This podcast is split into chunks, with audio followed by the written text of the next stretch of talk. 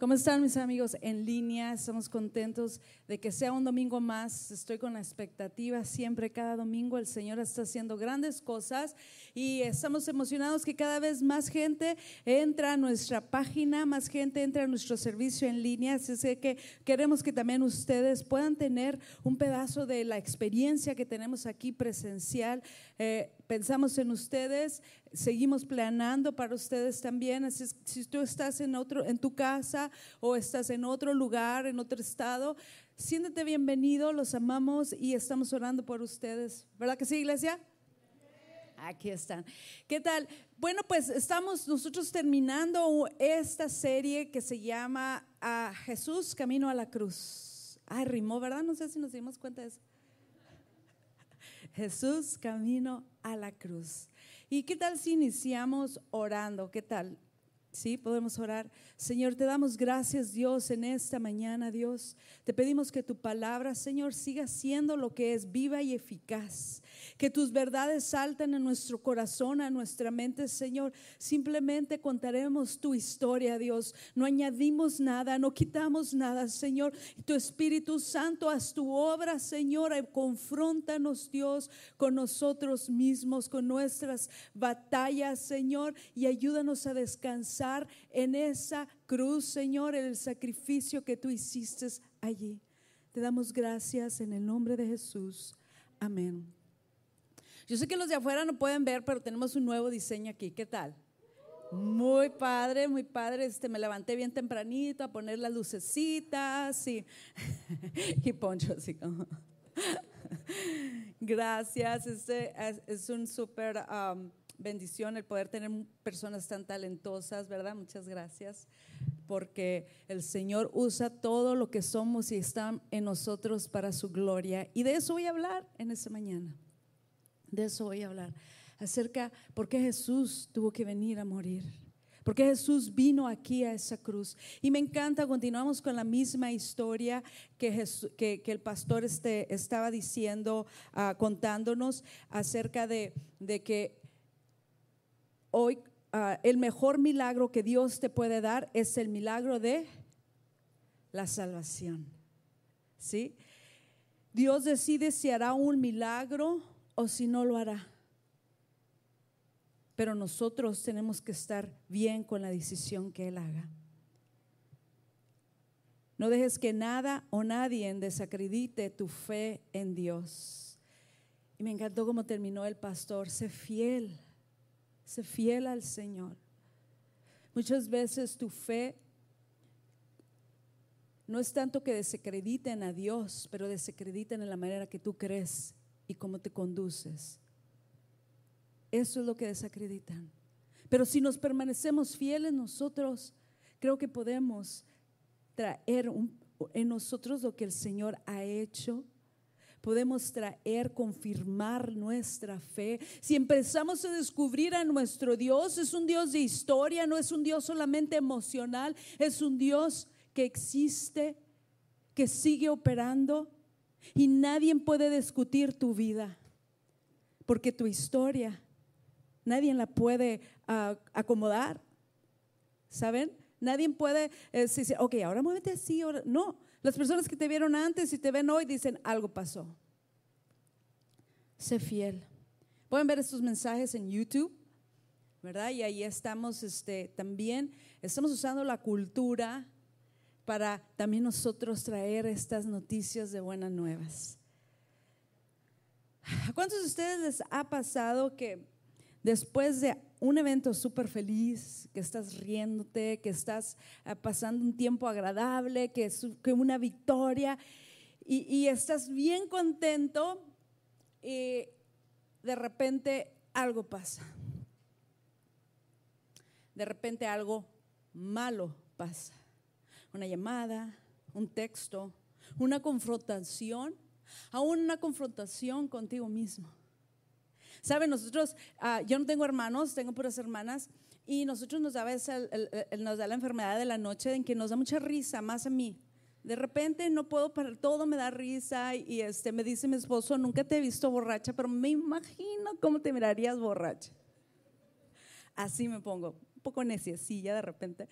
Pero teníamos un dicho, mis hermanos, no, no, no hay que reírnos, no hay que reírnos porque mañana vamos a llorar. Imagínense vivir así nuestra vida, ¿no? De, de, la nube arriba, ¿no? Pues y yo creo que de llegar, no, pues ¿para qué? ¿Para qué estar feliz si vamos a sufrir? Y puede dar risa, puede tal vez, pero creo que a veces lo utilizamos en nuestra vida. Creo que a veces podemos decir, ah, me quebraron el corazón, no lo puedo dar una vez más. Ah, usaron mi amistad y me fallaron. No creo que puedo dar una vez más mi confianza. Abusaron de mí. ¿Cómo podré hacerlo una vez más? No lo voy a intentar. Saben, Jesús podía haber hecho esto. Jesús pudiera haber usado esta historia, porque ustedes están de acuerdo y, quiero entrar, yo solamente voy a contar la historia, no voy a, no va a ser algo, uy, nunca lo había oído, ¿ok? Pero estoy creyendo que la palabra de Dios es viva y eficaz. Jesús se encontraba en esta situación en donde como hijo de Dios él sabía lo que iba a pasar. Él era Dios. ¿Sí? Jesús se hizo hombre y llegó aquí y vimos su gloria. Él sabía lo que venía. Él podía haber dicho, no, no, no, ok, espérense, espérense. Se me hace que puedo, tengo un plan, tengo un plan B. Y él lo puede ejecutar porque es Dios. Él sabía lo que venía, pero aún así, él decidió ser obediente a su Padre para traer gloria a Él. Quiero que se queden con esta frase en su corazón. Primero se encontraba en una fiesta, ¿sí? ¿Recuerdan lo que el pastor este estuvo platicando acerca? Se encontraba en una fiesta de Lázaro. De hecho, en otro evangelio dice que también se encontraba Pedro, el, el ¿cómo dice Pedro? El que tenía lepra, el leproso en esa misma fiesta. Es así como vamos a juntarnos aquellos que nadie quería y los marcianos, ¿no? Que, y vamos a darle gracias a Dios. Sí, aquí está el que estaba muerto y acá el que estaba, el que tenía lepra y la gente, ¿qué? Y ahí está el que lo sanó. Y esto también, esto también es un poquito de teología, un poquito. Estas dos cosas son, son también espirituales. Sí, esa era una, una personificación de cada uno de ellos de lo que Jesús y el poder de Dios puede hacer espiritualmente. Lázaro había muerto y solamente Jesucristo lo pudo traer a vida. Muchos de nosotros podemos estar muertos espiritualmente y solamente hay una persona que puede traerte a vida. Si podían ver a Lázaro y no nada más miraban un testimonio de, wow, ahí está el ex muerto ahí está el ex difunto. Era, no, déjate tú eso, como era antes. Y ahora ya no está en la muerte, ahora vive. El leproso eh, era también un significado de que la lepra empieza de adentro, tipo corona. No se daban cuenta que lo tenían hasta después que se manifestaba hacia afuera. Y cuando se manifestaba hacia afuera, los leprosos tenían que irse salirse, no importa cuánto dinero tenías, no importa quién te conocía, qué tan famoso eras, pero ellos se tenían que ir a otra parte y allá tenían que pasar mm, orando que, que, tal vez que el Señor los sanara o que el medicamento, lo que sea, pero mientras estaban alejados, estaban en cuarentena de por vida. ¿Cuántos se emocionan por eso? Ellos estaban allí, la lepra es también un significado del pecado. El pecado puede empezar por algo pequeño que no uno se manifiesta hacia afuera. Es como tipo, yo recuerdo cuando creciendo ah, pasaban por mi casa, no sé, no sé allá en Tijuana, pero pasaban y, te, cambiaban ah, botellas por pollitos. Entonces está súper cute, ¿me entiendes? Unos pollitos que, no te pasó a ti, Rosario. No vivían en el mismo barrio, Rosario botellas de coca y, y de caguamas también. Esos te, daban dos, de colores. No, Entonces llegabas y era alguna, era súper lindo, ¿no? Pero nomás que empezaban a crecer, no, no están tan bonitos los pollitos cuando crecen. Nuestros pecados pueden ser así. Ay, qué cute. Ay, mira ese chavo que y estás casada. Y, y, ay, mira una foto así. Y, y empieza algo pequeño, empieza algo pequeño y cuando crece, empieza a crecer, se ve feo. Y todo el mundo se da cuenta. No hay un pecado que pueda permanecer en lo oscuro. El pecado crece. Sí, y empieza de adentro hasta que se ve hacia afuera. Nunca vas a ver, nunca vas a ver a alguien que está aquí de verdad con todo su corazón y después el día siguiente está. En realidad la condición estaba interna, pero no se había manifestado. ¿Cómo está tu corazón? Este, este, esta fiesta que estaba allí, eh, celebrando muy bien aquel que hizo estos milagros. Jesús, una, por, por fin, estaba teniendo lo que él se merecía, porque él era el sanador, el que, el, el que se comía con las personas que nadie iba a comer con ellos y que no nada más se sentaba, sino que cuando se paraba había una transformación. De repente encuentran los, cheques de estímulos de Biden no es nada para lo que Saqueo regresó, porque tuvo un encuentro con el Señor. El Señor nunca trató, eso es política, el Señor nunca trató de cambiar a ningún político ni al gobierno. El gobierno cambió por Jesús. Creo que el Señor estaba allí, pero sabía que venía. Sabía que venía. Y ya el ambiente estaba así tan de acá, tan de, de, festivo, que también estaban en el tiempo de la Pascua. Er, se venía la Pascua y mm, no sé si ustedes están familiarizados con eso. Ahorita estamos, empieza la temporada de la Pascua. Uno de los motivos por qué nosotros también queremos parar y empezar a ayunar, a meditar, a reflejar lo que Jesús hiciera esta última semana. Yo te invito, a mí esta semana me mueve tanto. El Señor muestra tantas cosas. Te invito a que te unas con nosotros a este ayuno. El ambiente ya estaba de fiesta. La Pascua se celebra que Dios había liberado a su pueblo de Egipto. Si se recuerdan algunos de ustedes, sí, la historia en donde de las diez plagas, cuando sucede todo eso, sale Moisés y cuando libera al pueblo de Israel. Esta es la celebración que aún hasta esta fecha se sigue celebrando. El último día era el día clave. Esa noche Dios envió al ángel de la muerte a matar a los primogénitos. Pero les dio una ordenanza a su pueblo. Hey, maten un cordero, póngalo en su puerta y el ángel de la muerte va a pasar, que esa es la palabra Pascua, es pasar. ¿Sí?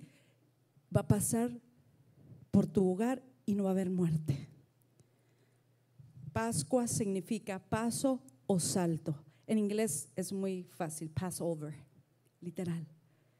Y este es lo que ellos celebran. El Señor salvó mi hogar. El Señor salvó a mi chinito. Así le digo a mi hijo mayor. Y me va a pegar cuando se aquí. El Señor sanó a mi, el Señor salvó a mi primogénito, a mi atzirita, Abel.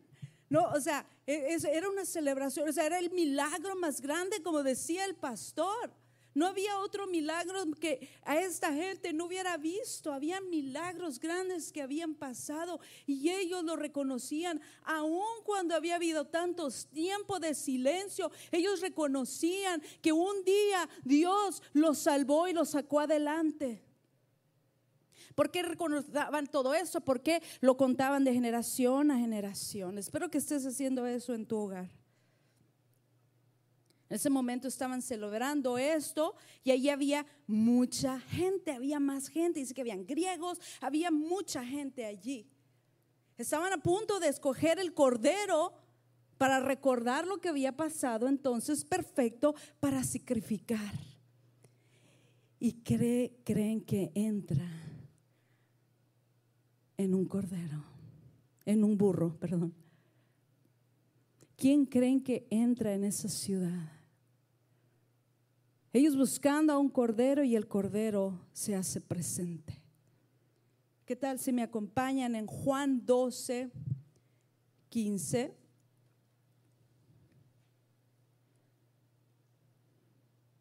Después de este fiestorón que se avienta en celebración, sigue el desfile más grande de la historia, donde están celebrando al que habían estado esperando.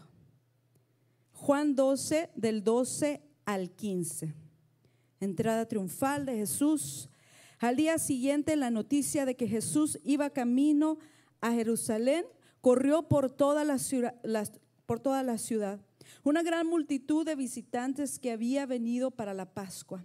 Tomaron más ramas de palmera y salieron al camino para recibirlo. Gritaban, alabado sea Dios, bendiciones a los que vienen, al que viene en el nombre del Señor. Viva el Rey de Israel.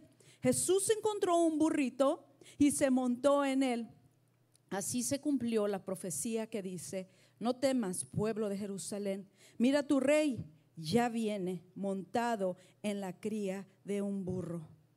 Saben, en los otros ah, evangelios habla como Jesús les dice a sus dos discípulos, vayan a este lugar, denle vuelta a la esquina. Y se me hace como que Jesús era como, como nosotros hispanos, ¿no? vas a ver una casita, volteas, vas a ver y allí vas a encontrarte un burro. Y ahí estaba el burro. No es como aquí, no, el GPS se confunde. Nosotros no, en la casita rosa la das vuelta, en la tiendita hay preguntas y luego te vas por donde está el árbol chueco. Enfrente, allí vive tu tía. ¿verdad?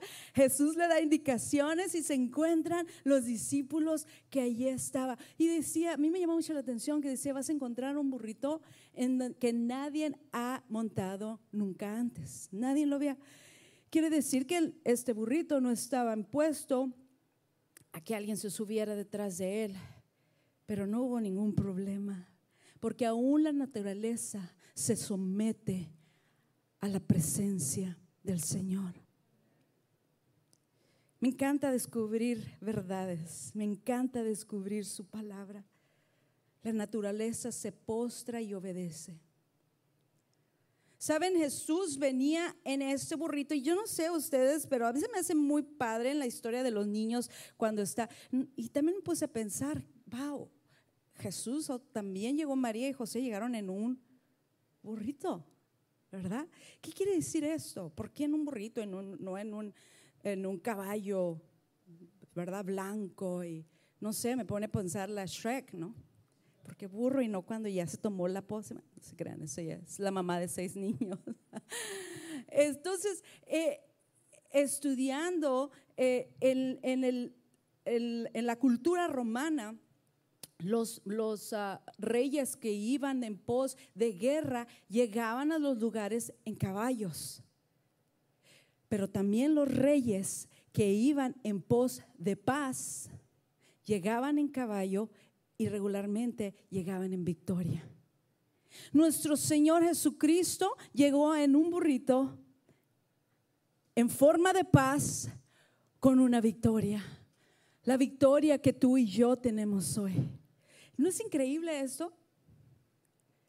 O sea, él llegó y literalmente la gente gritaba, eso lo puedes encontrar en Salmos 118, 25 y 26. Desde antes estaba diciendo lo que iba a suceder allí. Estos eventos, iglesia, eran eventos de profecías cumplidas. Era histórico, era un desfile histórico, era algo que estaba sucediendo. Lo estaban viendo. Wow, está cumpliéndose la palabra. Debe ser el Mesías.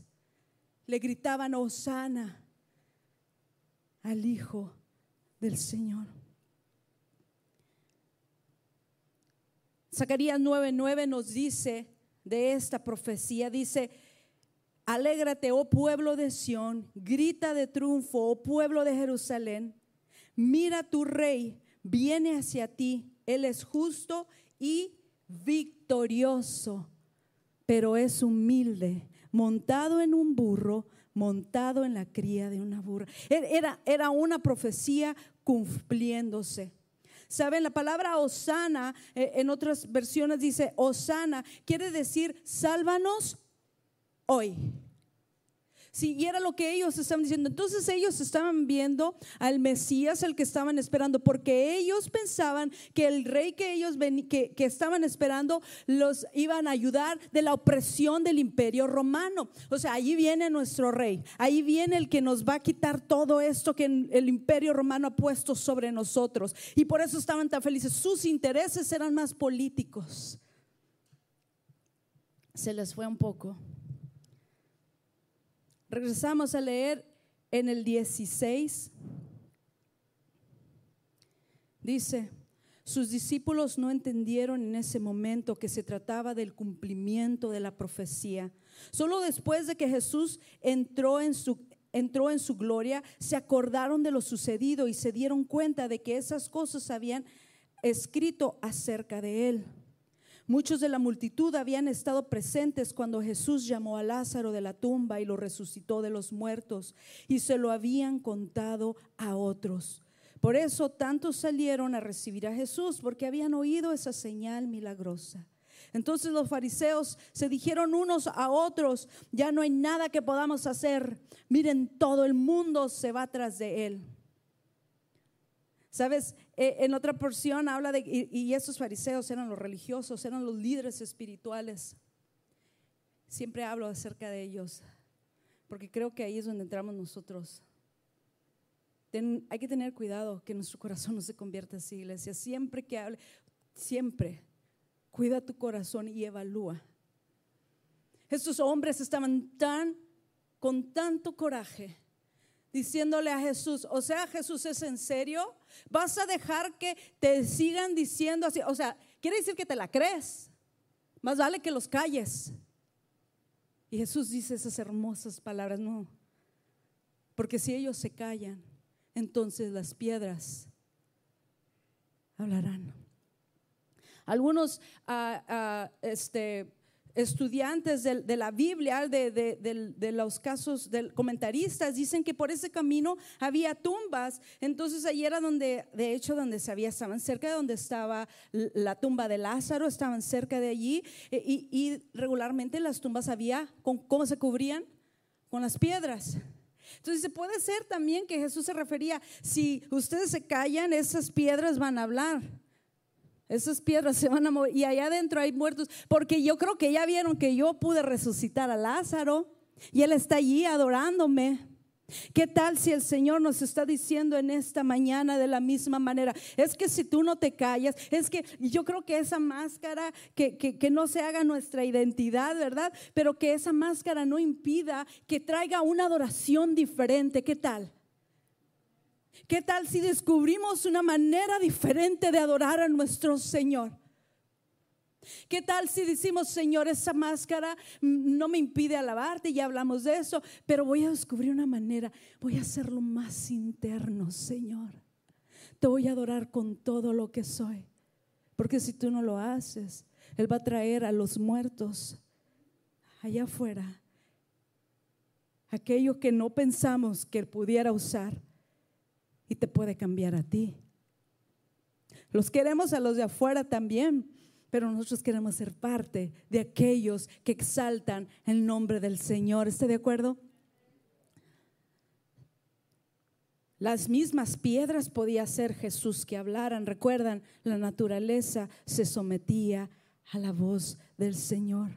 Imagínense qué difícil sería para Jesús escuchar tanto entusiasmo y tanto furor. Osana, y así con tanta fuerza. Si eran las mismas voces que después de unos cinco días estarían gritando, pero con el mismo furor, crucifícalo.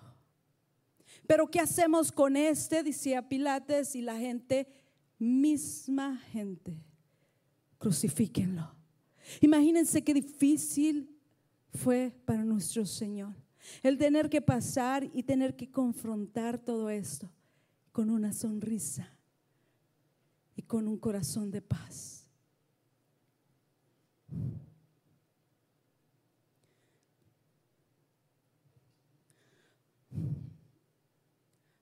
Tal vez eso es muy familiar todavía, iglesia.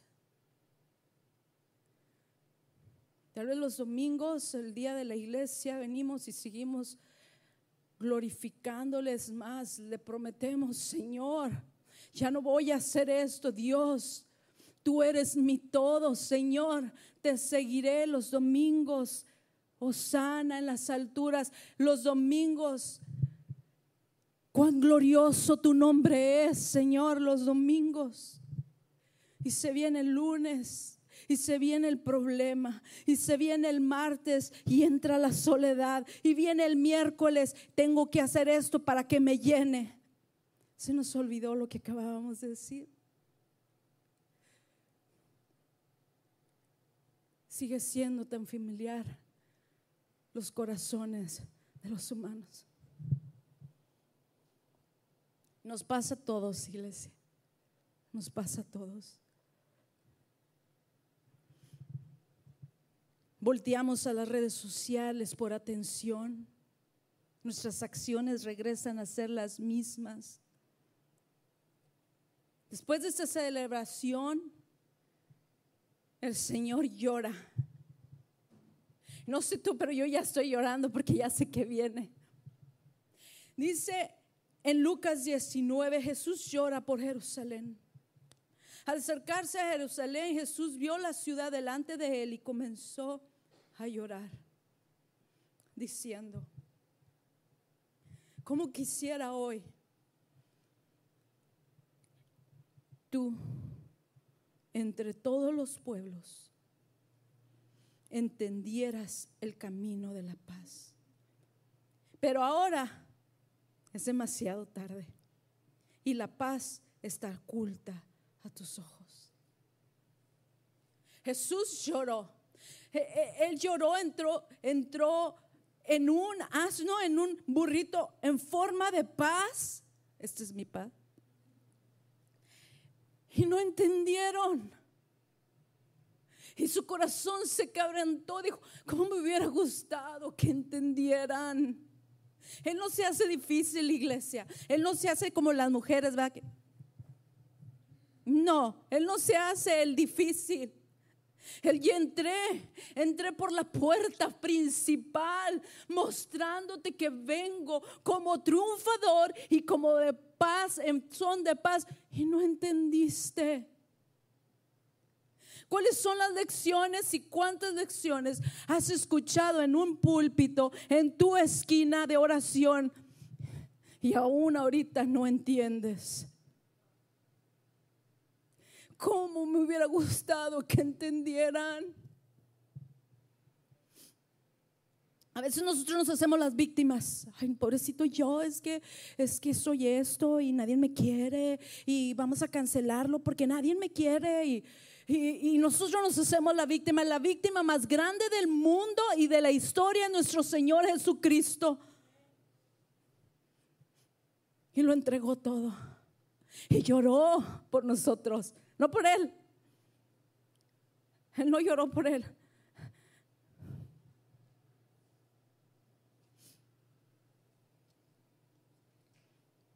En Juan 12, 23 habla acerca de que por fin llega la hora. Durante su estancia en este mundo, Jesús decía, le hacían preguntas y él decía esta, ah, ah, decía esta frase, pero mi hora no se ha llegado, pero mi hora no ha llegado aún.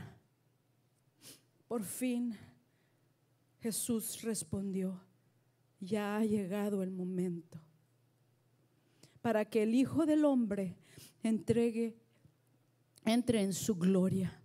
Les digo la verdad, el grano de trigo a menos que sea sembrado en la tierra y muera, queda solo. Sin embargo, su muerte producirá muchos granos nuevos, una abundante cosecha de nuevas vidas.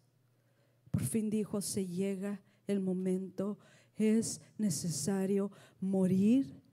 Aún tu dolor tiene propósito. No solo son las victorias. Oye, es que yo tengo el matrimonio bien chiquito, wow. Uy, no, es que yo tengo todas, es que si vieras todos los logros que... vez tras vez nosotros vemos como nuestro Jesús usaba el quebrantamiento y el dolor. Aún en él mismo es necesario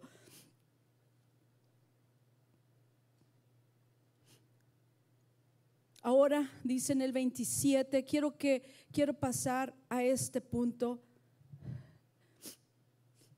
Vamos a hablar de la salvación en esta parte. Yo, yo quiero que nosotros podamos entender si tú ya eres salvo, qué es lo que tienes. Y si no, de qué te estás perdiendo.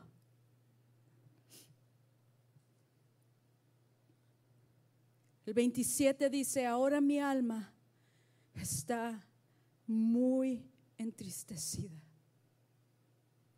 Después de la fiesta, después del gran desfile, el Señor llora y ora y dice, ahora mi alma está muy entristecida.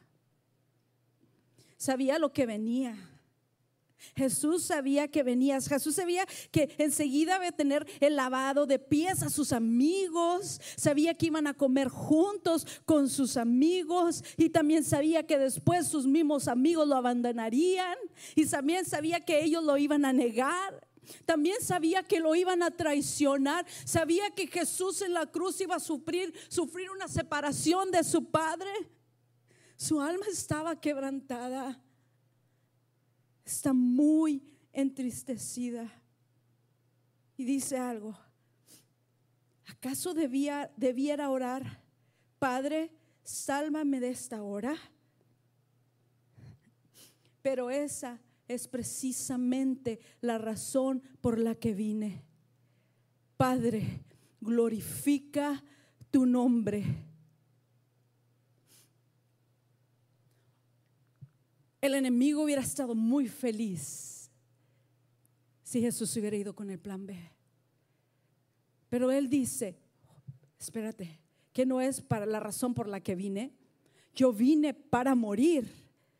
¿Para qué vino Jesús? Si quiere hacer una notita, porque yo no soy buena con notas como el pastor, es fantástico. Le quiero seguir, pero no puedo. Pero esta es una nota que hice. ¿Para qué vino Jesús? Vino a sufrir y a morir por los pecadores, por ti y por mí. ¿Quién benditos nos creemos nosotros que no podemos sufrir?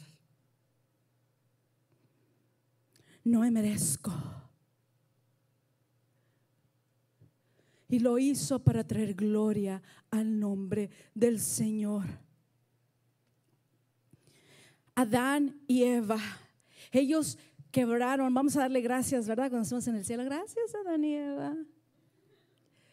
Por causa de él hay una separación entre el mundo, la creación y Jesús y, Dios. Entonces tenía que ver a alguien a reconstruir esa relación que había. Jesús dice, yo voy y yo voy a ir y voy a vencerlo. Pum, punto, se acabó. Para eso vino Jesús, a vencer al enemigo. Trajeron esa separación, pero Jesús tenía que venir y lo hizo triunfante. El 31 dice, ha llegado el tiempo de juzgar a este mundo. Cuando Satanás, quien gobierna este mundo, será expulsado. Luego, luego, ha llegado el tiempo de juzgar. ¿Cuándo? Ha llegado, quiere decir, es tengo el problema con los boricuas que todavía no entiendo cuándo es ya, ahora mismo, ahorita, o estoy aprendiendo, ¿eh?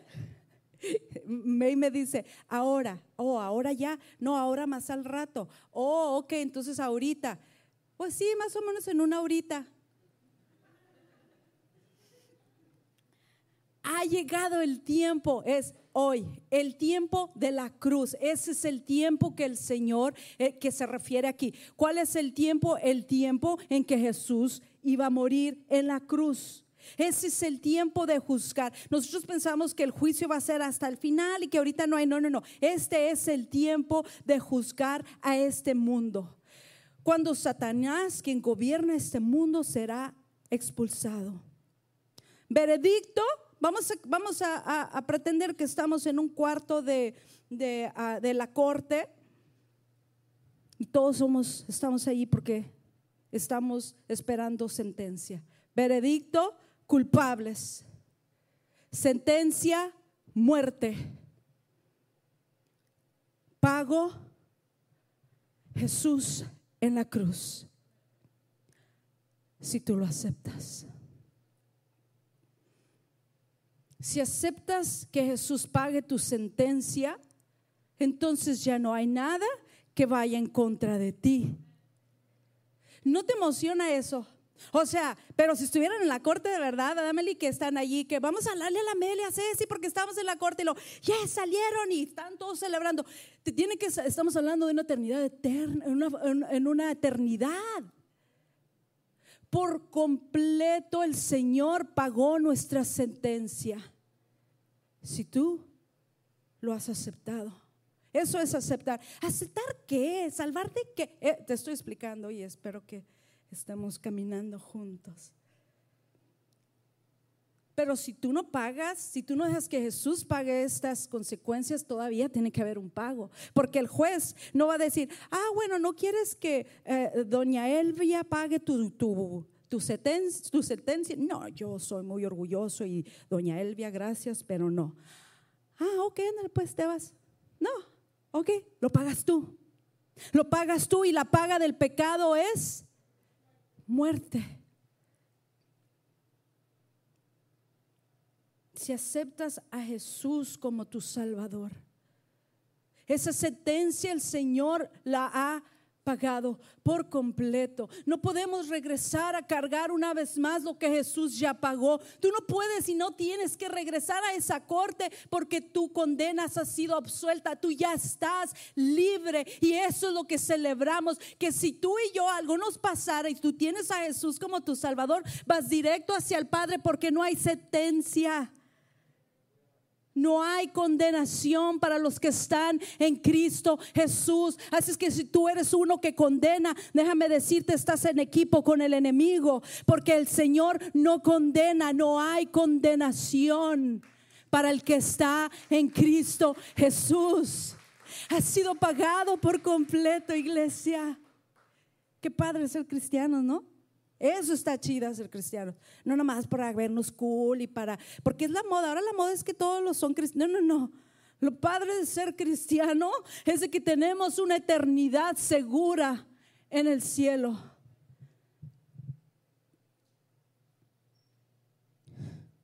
Si aceptas al Señor, si no, puedes contar una eternidad separada de Él.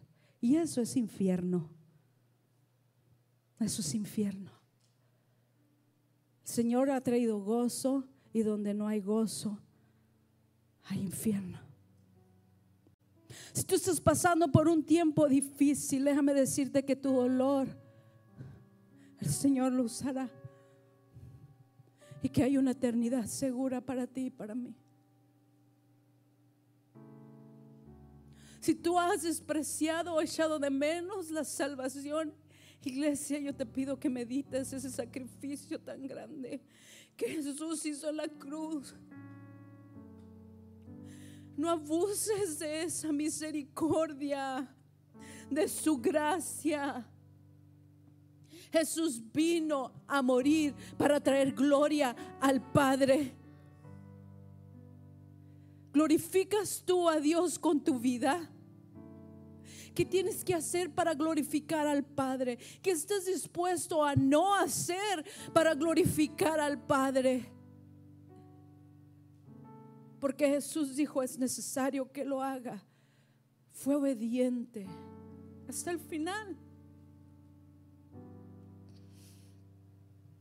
Jesús experimentó lo mismo que tú y yo.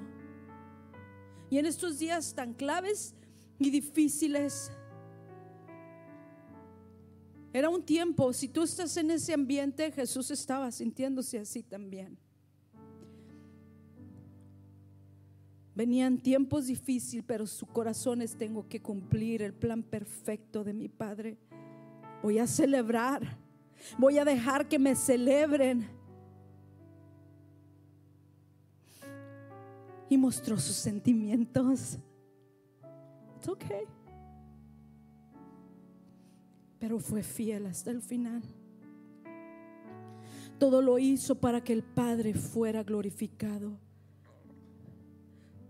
El enemigo tiene en sus manos una sentencia. Él tiene una en sus manos una sentencia para este mundo. Y esa sentencia dice muerte, culpables.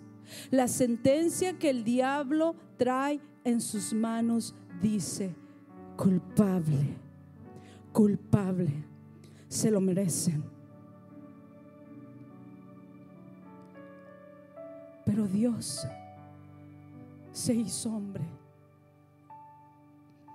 y vimos su luz como el unigénito lleno de gloria. Y cuando está lleno de gloria, ¿saben qué es lo que sobrepasa? Su gracia. Él está lleno de gloria y lo que sobra hacia nosotros y lo que corre hacia nosotros es la gracia del Señor. Eso es lo que tú y yo gozamos. De que Él no necesita a nosotros, pero nosotros sí necesitamos de su gracia. ¿Está de acuerdo, iglesia? Si el enemigo sigue cargando esa sentencia, pero hay buenas noticias.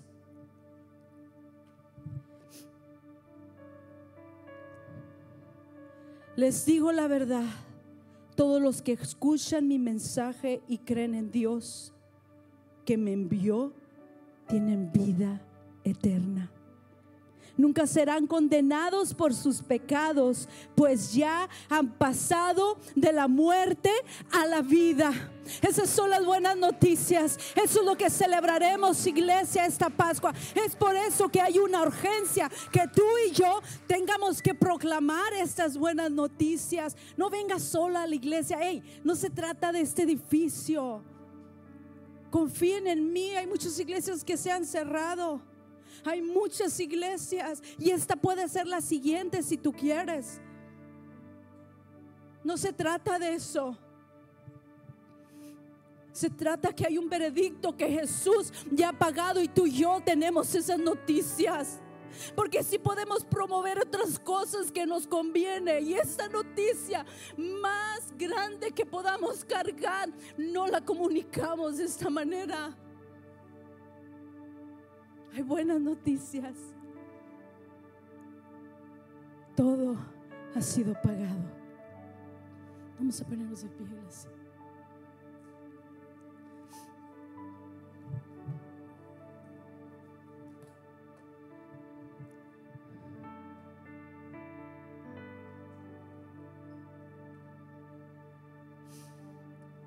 Jesús. Gracias por ese sacrificio.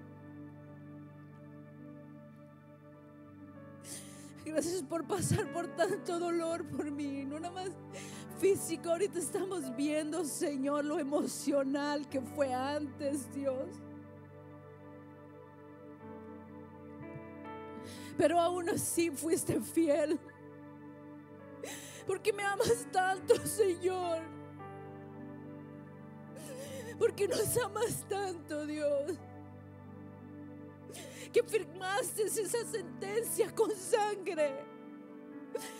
Y hoy, Señor, podemos disfrutar libertad. Señor, te pido por aquellos, Dios, que tal vez escucharon esta plática, pero no han tenido o dado ese paso de seriedad de aceptar ese pago que tú hiciste. Y este momento es para ti, iglesia. Olvídate de lo que pasa enseguida. Pero si tú crees que tal vez no has hecho esta decisión de una manera con todo tu corazón, que has entendido que lo que has aceptado es el pago que tú te merecías, que era muerte, y ahora puedes venir de muerte a vida. Este es el momento, si tú quieres entregarle al Señor tu corazón y aceptar este pago, puedes levantar tu mano allí donde tú estás. Si tal vez lo has hecho antes, pero ahorita dices, lo entiendo, lo entiendo, Señor, lo entiendo. Levanta tu brazo. Eso es una señal tuya, el Señor. Olvídate, olvídate. Dios te bendiga, Dios te bendiga. Hay, brazos, hay, hay manos levantándose. Señor. En este momento, Dios, te pido, Señor, que aún ahí en su casa, Dios, si hay personas que están siendo confrontadas con este espíritu, Señor, porque tu Espíritu Santo puede llegar a esos lugares. Le puedes decir conmigo, Señor, acepto tu sacrificio. Acepto la paga de mis pecados. Y sé que hoy he pasado de muerte a vida. Celebraré la resurrección porque es lo que has hecho conmigo. Gracias Señor. En el nombre de Jesús. Amén. A todos aquellos que tal vez han menospreciado esa salvación.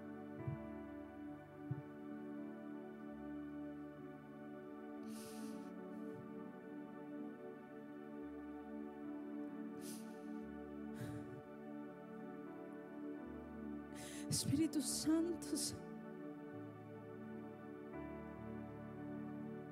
El Señor quiere tratar contigo. Y que su llanto no sea por ti. Como me hubiera gustado que hubieran entendido.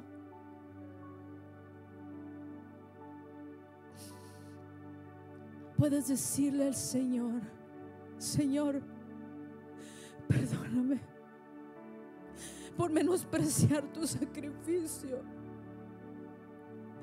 Perdóname por no proclamar tu sacrificio en mí. Una vez más me levanto, Señor, por tus fuerzas, por medio de lo que hiciste en la cruz. Y seguiré adelante y seguiré obediente hasta que vea tu rostro. En el nombre de Jesús. En el nombre de Jesús. Amén.